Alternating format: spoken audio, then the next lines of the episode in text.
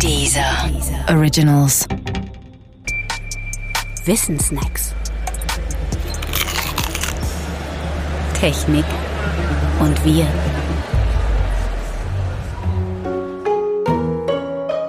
Das Internet der Dinge.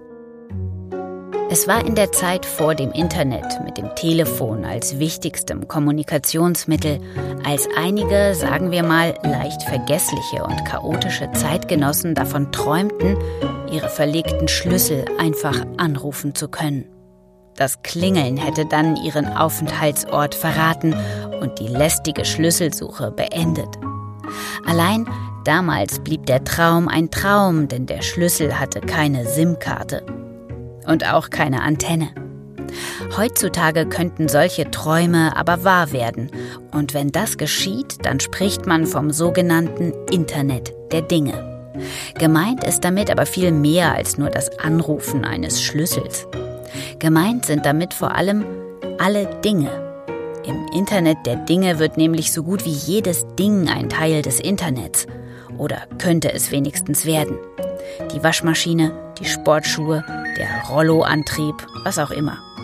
Genau so wie es heute Smartphone, Rechner, iPad und Fernseher schon sind. Auf diese Weise wird jedes Ding von außen durch einen Menschen steuerbar. Und das smarte Ding im Internet der Dinge wird so zugleich eine Datensammelmaschine.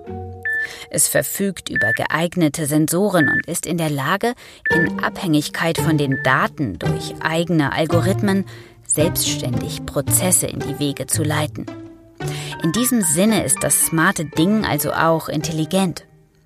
Selbstgenerierte Playlists von Streamingdiensten oder selbstfahrende Autos sind Beispiele dafür. Was aber dabei sehr wichtig ist und doch so oft vernachlässigt wird, die smarten Dinge können nicht nur vom Menschen von außen gesteuert werden oder sich je selbst durch Algorithmen steuern, nein, sie wirken auch gegenseitig aufeinander ein und steuern sich damit gegenseitig, ohne Einfluss eines Menschen. Fortgeschrittene Techniken bei selbstfahrenden Autos sind dafür ein Beispiel. Das Internet der Dinge gibt es freilich noch nicht, aber es wird kommen. Denn smarte Dinge leiten die richtigen Prozesse bei geeigneter Vernetzung deutlich präziser und schneller in die Wege als der Mensch. Und das auch noch kostensparend. Zugegeben, das mag vielleicht ein wenig nach Terminator 1 klingen, also nach einer Vision, in der die Maschinen die Macht übernehmen. Aber Terminator 1 ist Fiktion. Das größte Problem beim Internet der Dinge in der Realität sind aber nicht die Dinge, sondern die Menschen. Wenn ein Ding nämlich erst einmal am Netz ist, dann kann man es auch hacken.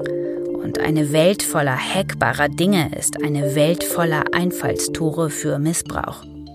Das Internet der Dinge braucht deshalb vor allem eins, Sicherheit. Denn ohne sichere Kommunikation wird es kein praktikables Internet der Dinge geben können. Übrigens, der Traum vom Anrufen eines Schlüssels wird mit dem Ausbau des Internets der Dinge wohl nicht wahr werden. Aber nicht deshalb, weil es technisch unmöglich wäre, sondern nur, weil es etwas so Archaisches wie einen Schlüssel aus der Vor-Internet-Zeit im Internet der Dinge einfach nicht mehr gibt.